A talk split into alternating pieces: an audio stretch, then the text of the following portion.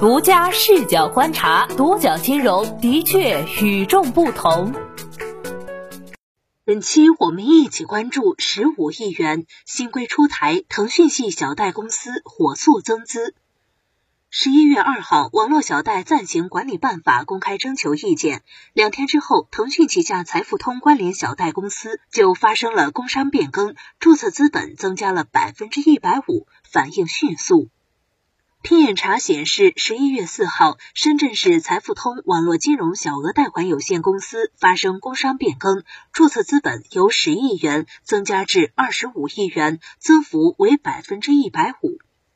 独角金融注意到，财付通小贷公司成立于二零一三年十月，主管业务是专营小额贷款业务，由深圳市腾讯网域计算机网络有限公司百分百持股，实际控制人是马化腾。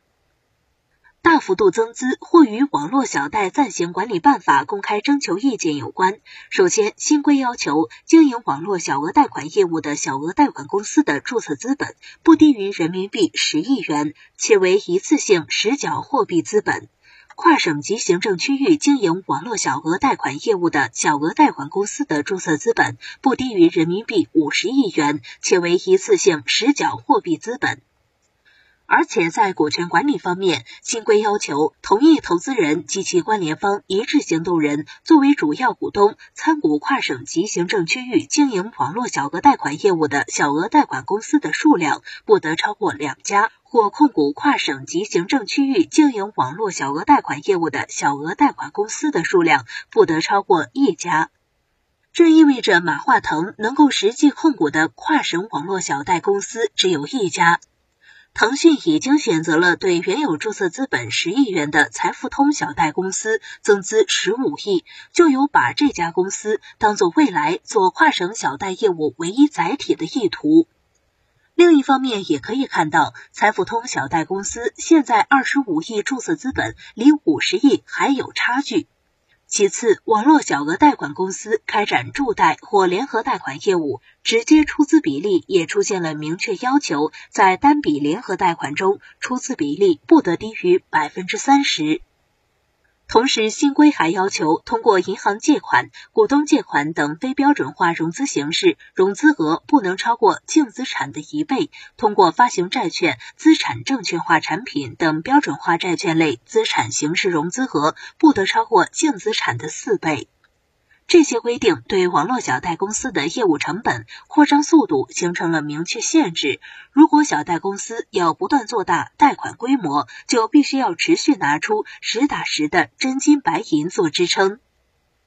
众所周知，蚂蚁集团、京东数科都是依托强大的电商平台业务场景和庞大的消费者基数做起来的。腾讯做金融科技，则是依靠 QQ、微信这一类社交平台庞大的用户基数，在支付、游戏等领域的转化，较于蚂蚁集团、京东数科有明显的定位差异。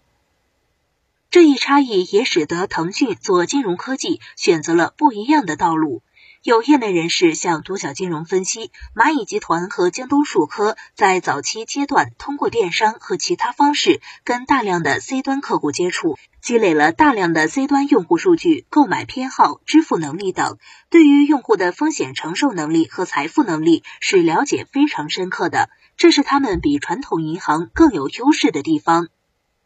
利用这种优势，蚂蚁集团、京东数科分别推出了花呗、借呗、白条、金条业务作为载体，把银行资金端对接进来，C 端用户的资金需求得以跟银行的放贷需求进行对接，蚂蚁集团、京东数科能够从中获利。现在，网络小贷新规即将出台，对网络小贷公司这种用银行的钱赚钱的模式进行抑制，蚂蚁集团、京东数科也都将面临整改。腾讯的不同之处，可以从近期热传的一个视频中看到。二零一七年两会期间，中国企业家记者问马化腾：“蚂蚁金服跟京东金融都可能会有这个动作，想争夺互联网金融第一股。腾讯金融在这方面有没有一些动作？可能将来会独立分拆，进一步对接资本市场？”马化腾回复称，金融方面，我觉得腾讯通常用稳健的一个思路去看，因为金融其实最核心的问题是稳定和稳健，就是拼谁的命长，而不是谁在短期内跑得多快。马化腾介绍说，腾讯的金融业务一部分在体外，比如说像微众银行，而核心业务包括支付、理财平台，都是在腾讯体内的。腾讯的这些业务跟腾讯自有平台耦合非常紧，没有必要为了分拆而分拆，也不会玩资本运作的财技。不过，正如前文所述，无论是体外还是体内，都会受到新规的影响。财付通此类增加注册资本的动作，在未来一段时间内或许会多次出现。你有用过微粒贷等腾讯系网络小贷产品周转资金吗？欢迎评论留言。好的，以上就是本期的全部内容，谢谢收听，咱们下期再见。